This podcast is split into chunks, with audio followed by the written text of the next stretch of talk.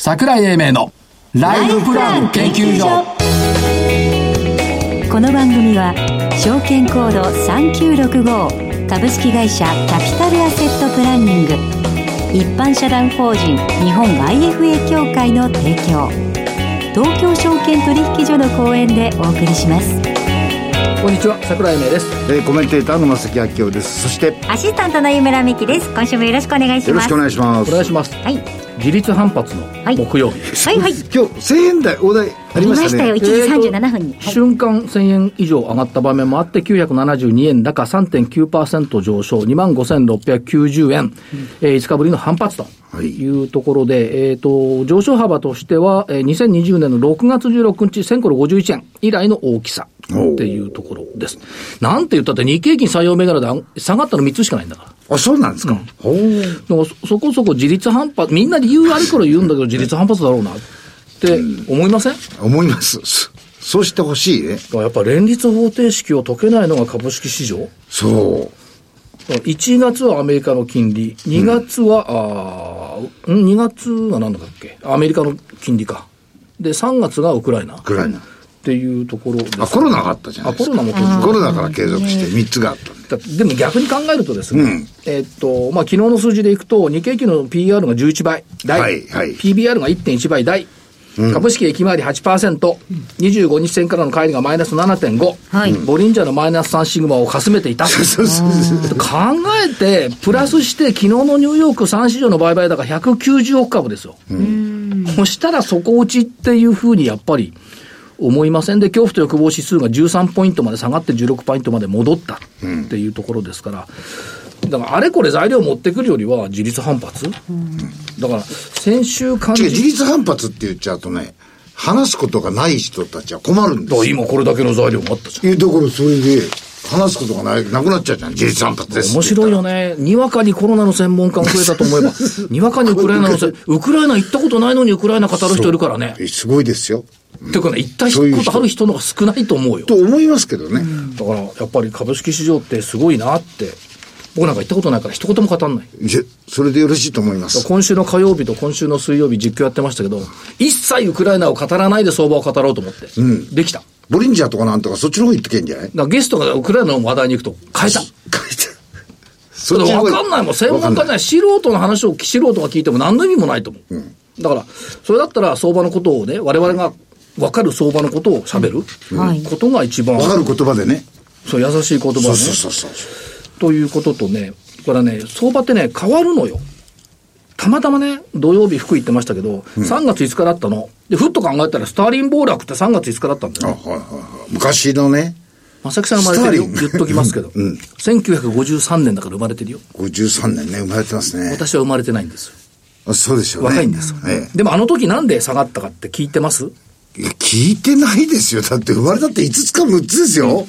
いや、長いこと証券会にいるんだから。あのね、スターリンというドイツのね、トップが亡くなりました。見てきたことじゃないですからね。いや、見てない。歴史の話、これはね。70年以上前だから。亡くなった。で、当時は1950年から朝鮮戦争ってのやつ。あってましたね。で、日本は敗戦になって、ぐにゅぐにゅになった後に朝鮮特需っていうのがあって、日本から繊維だとか鉄だとかいろんなものを朝鮮、米軍の方に、連合軍に持って行って、はい、景気が良かった。はい、ところが、戦争指導者のスターリンが亡くなっちゃうと、はい、戦争が終わる、うん、終わると日本の景気はダメになる。うん、っていうんで、スターリン暴落って。戦争が終わるとダメになる。そう。お特需がなくなるから。不思議でしょ？不思議です。今や、戦争があると株が下がってるのに、はい、当時は戦争が止まるって言って株が下がった。つまり、価値観はその時々によって変わるんだねってことでしょ？ああ。判断基準が変わるってことね。おまけに当時下がったのは東京株式市場だけだったへえ。それは水準が違うってことでしょ？日経平均400円台。あ、400円 ?400 円。うん。おお。400円。でもその頃はみんな生産取引ですよね。株式市場も、ね、そうそう、だと思いますよ。うん、現物私してません。生まれてないからわからない。現物じゃない。ない。つまりね、1か月の間に、儲かったか、差が、損したか、先金決済して、次はまた翌月、新たにリセットスタートなの。へ極端なこと言えば、あの、全部、あの、信用取引みたいな形で、保証金を預けといて、これをいくつ買っとけ、いくつ買っとけっていう形でもってやってる。形としては今の商品先物みたいなもんだよね。だって原油買う買う人とかトウモロコシ買う人いないじゃん。ないものを現物を。はいはいはい。買ってごらん。大変だよ。じゃあ、保管できないですね。トウモロコシなんか保管してたら芽が出てくる。芽が出てきちゃいます。ということで、はい、なんでこんなこと言ってるかっていうと、最終全抜なのよ。全抜で全抜ですか？はい。えっと、フェローテックに始まり、日本電産、アルコニックス、J、JSR、小柴会長、首相官って言ってたね、おととい。ですね。うん。漁師漁師漁師でしょ？漁師の名誉会長だ。名誉会長、ね、ということで言ってましたけども、JSR も×、アイリッチも×ということで全×。日経平均は3.94%下がりました。っていうところですが、不甲斐ないね。不甲斐ないですけど、まあ、これね、プラスになるのが1個ぐらいないかなと思って期待したんですけどね。先週もね、ちょっと割安とか言ってましたじゃあ今週は？今週も割安でいきましょう。えー、っと、LTS6560。まあ、あの、IT ですとかビジネスとか、ヒューマンリソース、そういうところの総合コンサルティングの会社ですね。野良猫。はい。ここのところで。えー、っと、来期業績があまり良くないっていうので、えー、一部、えー、なんていうんですか、その、来期の業績で不安でちょっと下げましたんですけど、はい、その後の回復をかなり、えー、積極的に進めてるようなんで、問題ないんじゃないかなと思います。はい。はい。LTS6560。はい。さっき間違ったね。え？スターディンはソ連の指導者だよね。そうだよね。ドイツじゃないドイツじゃない。うん、気が焦っちゃった。すいません。はい、失礼いたします。えー、っと、フリュー6238。風流。プリントシール機シェア9割。風流あの、プリン、プリクラの、ですね。漢字ですか？カタカナ。カタカナでフリューなんだけど、元は風流なの。ああ、そうなんですか。で、えっ、と、オムロンの、こういった部門が独立して、フリューって名前にした。元はオムロンなオムロンで、えっ、と、昨日三島社長とちょっと、昨日かな？お話ししてたんですけども、やっぱり、まあ、もちろんプリントシールはずっと伸びてきてるんですけども、アプリの有料会員事業、これも伸びてきているっていうこと。あと、ぬいぐるみね。クレーンゲームの。ああ、それもですか？はいはい、うん、鬼滅とか呪術だとか。あ、そりゃ人気、ね、これが良くなってきてるっていうのと、たまたま先週福井行ったんですけど、はい、駅前の西武百貨店の1階にでっかいプリクラのお店があって、プリクラだけのお店うん、すんごい流行ってんの。あそうあ、そうなんだって若い子の気持ち分かんなかったんだけど、見たんで不良。それから4882の、えっ、ー、と、ペルセウスプロテオミクス。はい。この間上がってましたけども、東大発のバイオベンチャーということで、バイオも忘れちゃいけないよね。下上そうですね。ペルセウスプロテオミクス。4882。はい。えっと、もう一個、サイバーセキュリティ。クラウド提供のウェブセキュリティサービスの、これ名前がいいんだよね。攻撃遮断君。わかりやすい。そう。わかりやすい。アメリカでも展開し始めたっていうのと、はい、それからもう一個、6522アスタリスク。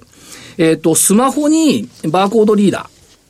スマホにをつけているんですけども、これがね、えっ、ー、と、スマホだから、えっ、ー、と、小売もそうだけど、自販機とかにね、うん、結構使われ始めてきてるっていうところなんで、このあたりを興味深く見て、明日はやっぱり技術の先にあるということで、4名から選びました。はい。わかりました。それではこの後はゲストのご登場です。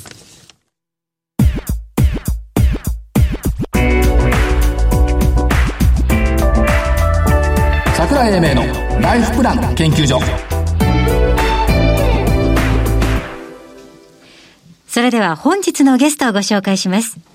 証券コード3924東証一部上場株式会社ランドコンピュータ代表取締役福島義明さんにお越しいただきました。福島さんよろしくお願いします。よろしくお願いいたします。よろしくお願いします。お願いします。ランドコンピュータさんというと、まあ、あのー、システム開発が中核っていうことと、はい、特徴がね、たくさんあるんですよ。はい。スタートが学校法人だ。これ社長珍しいですよね。そうですね。あの、会社が、あの、学校を持つってパターンでいろいろあると思うんですけど、はい、学校からスピンオフして専門学校作って会社になるっていうのはなかなかないんじゃないかなね、思ったりもしてます。最近あの学校入りにくいですよね。入りにくいって言っちゃいけないんで。いやいや、レベルが高いですよね。そういうことですよね。本当に。入りにくいってそういう意味ですね。そういうこと。はい。で、えー、っと、まあ、創業の頃っていうのは、やっぱりその、銀行さんのシステム等々を中心にスタートされた。はい、そうですね。っていうことまあ、50年前ですから、ずいぶん前の話ではあるんですけれども、やっぱり時代の流れをこう掴みながらですね、まあ、メインフレームの時代っていう頃から、まあ、スタートしてるんですけれども、まあ、そういったところから、こう、いろいろと上下ありながらもですね、えー、まあ、3期目以降、50年以上、黒字経営をしてきていると、まあ、そういう会社でございます。これ、社長でさりげなくおっしゃいましたけど、50年以上黒字経営を実現ってこれは、大変な努力をあの役員さんも社員さんもしてきたと思うんですけど、ね、まあ、もちろん私、そうです。ね、軽く言ってるつもりはないんですけれども、さりげなくバブルですとか、はい、もちろんね、90年代ありましたし、ドットコンバブルも2000年代、入った時、それはリーマンショックあります。もうそれぞれのところで確かに売り上げもガーンと落ちてたりするんですよね。はい、ただそういった時にもですね、やはり先人の皆様がいろいろなことを、新しいことを始める、はい、そういったところで、えー、会社をこう変えながら、えー、事業戦略も変えながらですね、ここまで来てるということだと思います。もう一つはやっぱり現場に強い会社。はい、っていうイメージがあるんですけども、御社行くと受付のところに、いろんな資格を持った社員さんのお名前を拝見することが多々あるんですけど、はい、やっぱり現場に強いですね。そうですね。あの、まあ、私ども、冒頭、えー、ご説明させていただきましたけど、学校法人からスタートしているということもあってですね、はい、やはり教育に力を入れております。で、まあ、あの、一人当たり、もちろん IT 資格だけじゃないんです。あの、業務資格、お客様のやっぱり目線で仕事をするために必要な資格ですね。はい、そういったものも非常に注力しておりまして、で、社員平均で今、一人当たり3.14、はいえー、資格を持たせて、えー、取り組んでおりますから、まあそういった意味で、えー、現場に強いっていうんですか、そういった社員を今育てて、えーね、仕事している状況でございます。まあ、で、まあ、システムインテグレーションサービスっていうところが比率としては大きいんですが、ただ、えっ、ー、と、パッケージベースのサービスも伸びてきているのは、例えば Salesforce だとか SAP だとか、こういったところの動きっていうのはやっぱり大きくなってきてます、はい、そうですね。あの、やっぱり世の中がですね、えー、まあ、現存するパッケージを当てはめて、まあ、早く安くやはり開発をしたいっていう需要が多いんですね。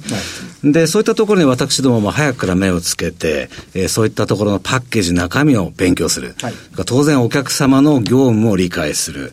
そういったところをつなぎ合わせる仕事っていうんですか。はい、そういったもの、強いパッケージを私ども担いでおりまして、そういう意味で言いますと、今一番この分野が、えー、伸長率が高い状況でございます。ここまでのお話を聞いて、まとめていくとですね、えっ、ー、と、まあ、いろいろ技術力はたくさん高めているよっていうこと。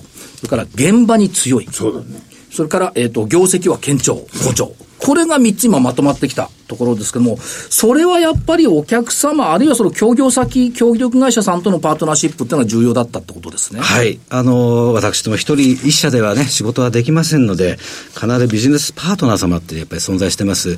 で、彼らもですね、まあ私どもがやっぱり蓄積していたノウハウ、また教育の中身、こういったものも開放して、パートナー様も一緒に教育して育てているっていう、はい、そういったこう、ことをね、やってきておりますね。だからみんなで頑張って切磋琢磨してみんなで良くなろうよっていうことですね。社長ラ、ね、ラグビーおやりになってましたけど、ラグビーですよね。まあ、まあ、チームプレーですから、チームプレータスクフォースでやるべきことをやるっていうのはね、はい、共通項目じゃないかなと思ってます。はい、から、えっ、ー、と、中継。えー、ランドコンピュータグループの中期経営計画、ビジョン2023で見ていくと、えっ、ー、と、数値目標でいくと、売上高で123億、営業利益12億5000万といったところが数値目標として出されてきてますけども、はい、やっぱりその100億に達しようっていうところ、一つのポイントでしょうか？はい、これはもう通過点でございますね。はい、もう我々ほぼ、もう頂きが見えている状況でございますけれども、さらにやっぱり伸ばしていきたい。はい、そういった意味合いもあってですね、123億っていう数値を掲げております。はいやっぱり二桁から三桁へ返信を遂げて、さらに返信を遂げると、こういう感じ、そうですね。はい。はいで、えっ、と、お伺いしたいところがいろいろあるんですが、まあ、その背景となるのが、やっぱりこう DX、デジタルトランスフォーメーションっていうのは、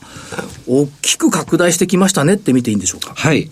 あの、世の中がね、やはり変わってきてるんですね。これまでは、いわゆる開発の仕方っていうのはお客様のこう、ウォーターフォールなんてね、ちょっと言い方ありますけれども、はい、一つ一つ川の流れのように上流から下流まで一つ一つ時間をかけながら、まあ、品質重視でやってきた開発書があるんですけれども、今世の中はスピード重視。はい、そのスピードを重視するときにですね、やっぱりお客様の、我々もね、伴走者にならなきゃいけないということなので、はい、えー、そういった手法の一つとして DX 推進するときに、例えばアジャイル開発ってね、はい、そういったこともよく、えー、新聞の中にも出てるかと思いますけど、そういった開発手法にも注力してます。まあ、ローコード開発発、そういったこともね、出てきております。だからもともとスタートは受託ソフトの開発っていうことだったと思うんですが、で、受託ソフトの企業さんから、ローコード開発、アジャイル開発っていう言葉が出てきたのは、私資料を見る限り初めてなんです。なるほど。これはやっぱり御社の開発姿勢をローコードとアジャイルにしていこうっていう理解でよろしいんでしょうか？はい。あの、すべて全部そちらに寄せるわけではありませんね。はいはい、これまで50年やってきている開発の手法、我々そういったノウハウを持っています。それを活かしていきます。プラスですね、やっぱり世の中が変わっているので、我々の開発手法も勉強して、えー、伸ばしていかなきゃいけないというですね、はい、なぜかというと、お客様自体が変わってるんですね、はい、やっぱりお客様内製化をこれから進めていきますから、はい、一瞬、われわれの仕事が取られるんではないかなんて、ね、そうなんですそ、そこまで意識がありがちだと思ってるんですが、そこはわれわれチャンスは取られてるんですね。で、やはりそういったお客様の目線で仕事する、これわれわれ資格も取ってやってますから、そういったことを活かしながら、えー、小さい機能ごとに小ロットでくくってね、実装テストを繰り返す、これアジャイル。こういったことをお客様と現場と話し合いながら、必要なシステムしか作っていかない。はい、その時にやはりコンサル力ですとか、現場のノウハウが必要になってくる。そういったところで我々の50年の歴史がやっぱり生きてくるというふうに思ってるんですね。だから冒頭に戻りますが、皆さんが資格を持っているということは現場に熟知している、現場を熟知しているっていうことですから、はい、だから、いろんなものを取っ払って現場の声を聞いて、取っ払ってて失礼ですけど、現場の声を聞いて直接開発する。これスピーディーに当然なりますよね。そうですね。やはり現場の声が全てではないですけれども、はい、やはり非常に重要なんです。そういったお客様の声を聞きながら我々も、えー、膝を突き合わせて仕事をしていく。で、開発の手法としては、現場さんもですね、やはりお客様も、できるだけプログラム言語をあまり専門じゃないですよね。はい、できるだけプログラムは書かないような、えー、まあ、ローコード開発なんていうの言われますけれども、はい、そういったものもお客さん力入れてますんで、そういったところのコンサルとして我々もね、入って一緒に内政を進めていくってことを伴走者としてできるんじゃないかというふうに思っております。誰か家庭教師がいてくれないと、現場で内政化するって言ったって、結構きついですよね。そうですね。家庭教師って言い方失礼かもしれないですけど。まあ、あの、超高速開発ツールってやっぱりあるんですね。はいはい、このローコード開発進めていく上で、そういったものを我々、えー、今いろいろな形で、えー、資格も取得して人数も増やしてるんですね。お客様のプロジェクトも増えてきてます。はい、こういったところをやはり入、中に入ってね、我々としても資源と人もつけてね、しっかり伸ばしていきたいというふうに思ってます。で、えっ、ー、と、ランドコンピュータ、アジャイル開発標準、確立するぜっていうメッセージが出てきてますが、はい。まあもちろんこれはやっぱりね、もう避けては通れないというふうに思ってまして、はい、こういったものは我々強いパッケージもともと稼いで、稼いでますし、ローコード開発の高速開発ツールもいろいろ取り入れてきてますね。そういったものはやっぱミックスしてですね、我々の開発標準、こういったものを用いてですね、お客様のコンサルティングとして入っていきたいと、そういうふうに考えてます。で、そういうことで、まあ、ローコード、アジャイル使って、えっ、ー、と、お客様の業務ソフト等を開発してもらうと、戦う力と稼ぐ力がお客様アップしますよね。そうですね。当然ながら。価値を認めていただけるってことになるかと思うんですね。はい、私自身、我々自身も本当に磨いていかなきゃならない。はい、我々自身が成長していかなきゃいけないってこともう直結するんですけども、はい、我々で価値をお客様に認めていただく、そういう仕事のやり方を、やっぱやっていきたいというふうに思ってます。ええ、そうですね。あと、社長もう一つ、クラウドっていうのは意味合いどういうふうに考えたらいいですか？はい。あのー、もちろん、えー、サーバーですとかそういったもの、まあ、世の中にあるんですけれども、やはりクラウドっていう場所、まあそうですね、雲っていう意味ですけれどもね、はい、そういったところで、やはり、あのー、システムを自分たちで持って保守して運用すると、やっぱお金がかかるんですね。そういったものをお客さんはもったいないと思ってますから、はい、そういったクラウドの上に、えー、システム自分たちのものを持って、で、使用高払いみたいな、はい、そういったものですね。できるだけコストをかけないで、やはり自分たちの会社のシステムを回していく。そういったところも開発をしていく、これから伸びるんです。はい、で、開発の手法も変わっていく。そこで我々の勉強もしていきながらやっていくってことでございますね。クラウド出てきた、ローコード開発、アジャイル開発出てきた。しかし、えっ、ー、と、まあ、あの、直接取引しているユーザーさんも増えてきてますが、今までお取引のあったシステムインテグレーターさんとも、これもさらに拡大していこうということですね。はい、おっしゃる通りですね。はい、そこは我々は非常に大事なベースラインだと考えてます。はい、そういったところで、やはり50年やってきてますから、そういった大きなベンダーさんとの仕事も一緒にね、協業してやらせていただきたいというふうに思っております。だから金融分野、まあもともと大きかった金融分野、それから中央官庁、公共分野、大手ベンダーさん、やることたくさんありますね。忙しいですね。忙しいですね。人の割り振りもどうしようかって悩みながらなんですけれども、はい、まあ、社員にとってもね、はい、やはりやりがいのある仕事、そういったものを見据えながら、中長期で、はい、えー、広げていきたいなと思ってます。で、まあ、あの、もう3月終わりますけれども、今期の見通しとしては22年3月期売上高95億円、営業利益8億円といったところが、予定として出されてきてはい。あのー、予定、そういった予定させて、えー、組んでます。あのー、若干ね、ちょっと半導体がなかなか入ってこないということもあって、売上1%ぐらい、えー、足りなかったんですけれども、はい、えー、利益としては、えー、予想6%伸ばして8億円、営業利益8億円に、えー、乗せられそうだということで、まあ、過去最高の売上利益を上げられそうだというふうに見込んでおります。だから配当も今期増配予定ということで、2円増配。はい、そうですね。はい。はい。あのー、まあ、連結の配当成功ということで40%以上、はい、これを利益還元する方針に変更しましたので、えー、まあ、今期配当成功としては43.1%。はい。えー、常に株主様はやっぱりより意識したね、数値をこれからも、おかけていきたい、やっていきたいというふうに思っております。はい、で、えっ、ー、と、社長、土曜日のラジオ日経の IR の番組にもご登場いただく。お招きいただきありがとうございます。今日は導入編。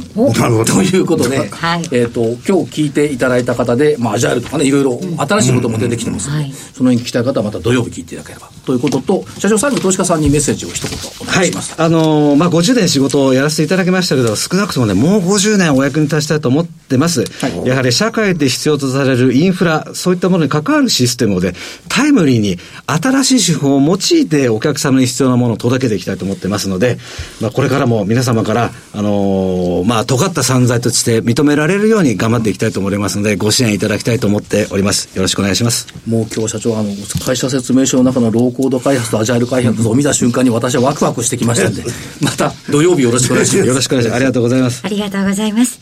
本日のゲストは、証券コード3924東証一部上場株式会社ランドコンピュータ代表取締役福島義明さんでした。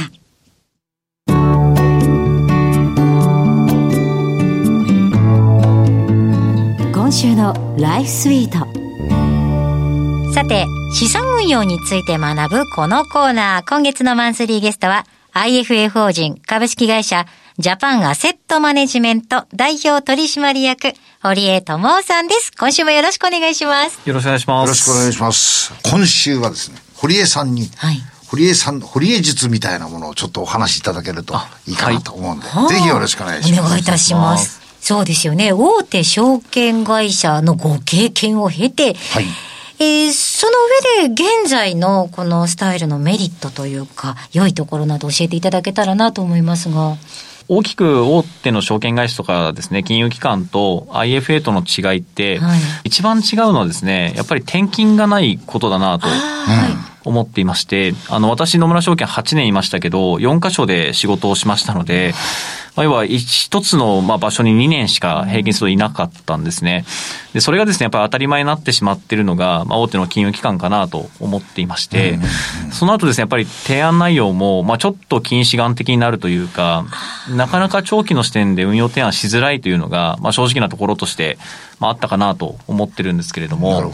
投資家さんから見ると、ええ、マイアドバイザーになってくれる可能性があるわけですね。IFA なら、IFA そうですね、はい、IFA は基本的にやっぱり転勤がない会社がほとんどだと思いますので、はい、まあ、一生涯担当しますっていうのを、うん、まあ、言い切れるっていうのがですね、この仕組みの一番優れているところかなと思いますね。ずいぶん先の資産の話をしたいのに2年じゃ寂しいですね。そうですね。そうですね。はい。マイアドバイザーであるということは、えっ、ー、と、それだけの付加価値をお客様に提供しなきゃいけないわけですよね。そうですね。なので、まあ私どもよく、あの、お客様に言われるのは、例えばお子さんとかですね、お孫さんとかも含めて、あの、自分の家族に会ってほしいって言われるんですね。なので、まあお客様ご自身の運用はもちろんなんですけれども、うん、その資産をどう家族に継いでいくかとか、まあ僕らまだあの若い会社ですので、まあ20年後、30年後を見据えて、そのお客様ご家族全体のマネジメントをしていくっていうのが、あの、まあ AFA の一番のこう強みかなと思いますね。なるほど。そうすると、マイアドバイザーファミリーアドバイザーになるわけだ。そうですね。まさに、あの、事業承継とかにも積極的に入っていって。そっちまで？やりますね。あの、だいたいお父様が社長で、息子が継ぎたくないって言ってるんだけど、はい、どうにかしてほしいとかですね。なるほど、なるほど。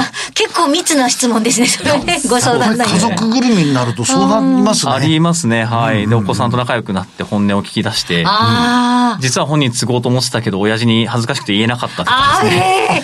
まあ、最後ファミリーミーティング開いて、僕らがファシリテートで入ったりとか、そういうのもやります。はい、そこがやっぱり第三者が加入してくれるってところのメリットですよね。そうですね。はい。どんな思いでお客様と接していらっしゃいますか？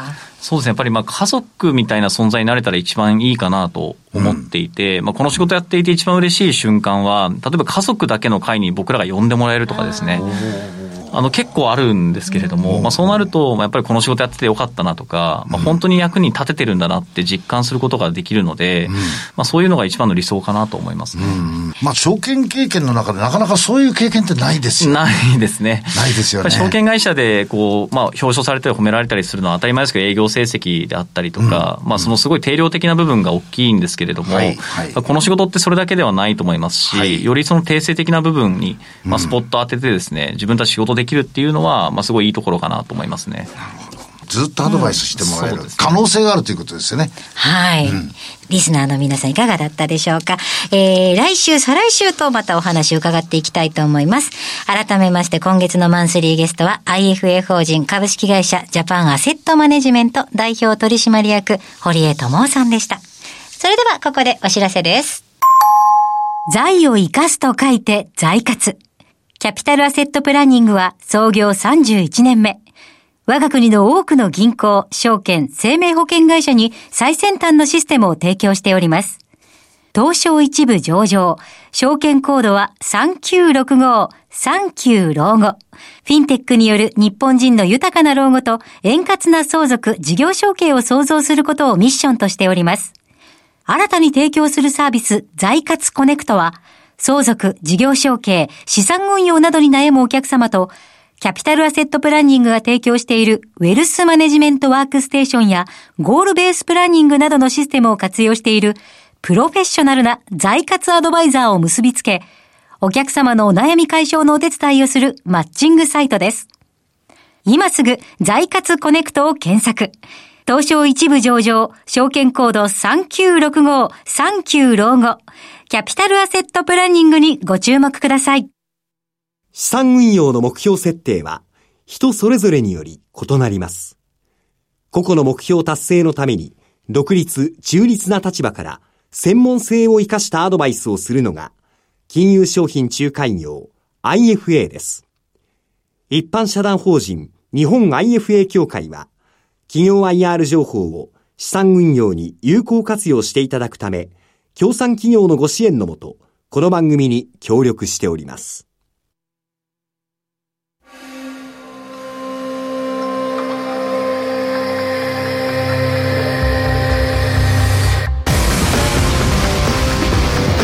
桜井英明のライフプラン研究所この番組は証券コード3965株式会社キャピタルアセットプランニング一般社団法人日本 IFA 協会の提供、東京証券取引所の講演でお送りしました。なお、この番組は、投資、その他の行動を勧誘するものではありません。投資にかかる最終決定は、ご自身の判断で行っていただきますようお願いいたします。なんか正木さん頭がクリアになったでしょ？なりました。ね。だいぶ。IT 業界で奥深いのよ。難しい言葉が多すぎてね理解するの難しいです私もアジャイルとかね理解するのに2か月かかりました。ところで、はい、来週からニューヨーク市場サマータイムになります。よかったですね。楽になって。すごい楽になる、うん、えー、デイライトセービングタイムなんですけども、はい、簡単に言うと今まで午後午前6時に引けていたニューヨークが、午前5時に引ける、はい、うん楽よ。桜井さんの目覚ましと合う。そう。だから暗い朝も明るい朝に来週から変わってくるんじゃないか。あら。おおいい言葉ですねそれ、うん、これねあの英語で言うとねあの、スプリングフォワードって言うんです。時計進めるから春に。スプリングフォワードって響きよくない？いいですね。綺麗ですね。春に進む。そう。秋はね Fall back って1時間戻す。フォールフォールね秋のね、はい。しかも fall だから来週からはスプリングは春だからね。跳飛ぶ春とい。うことでえ期待をして朝日を浴びながら馬強化きたいと思っております。ということでえ今日はこの辺りで失礼します。桜井芽と正木明夫とアシスタント新村美樹でした。しかしまだ2秒ぐらいある大丈夫です。それでは来週この時間までごきげんよう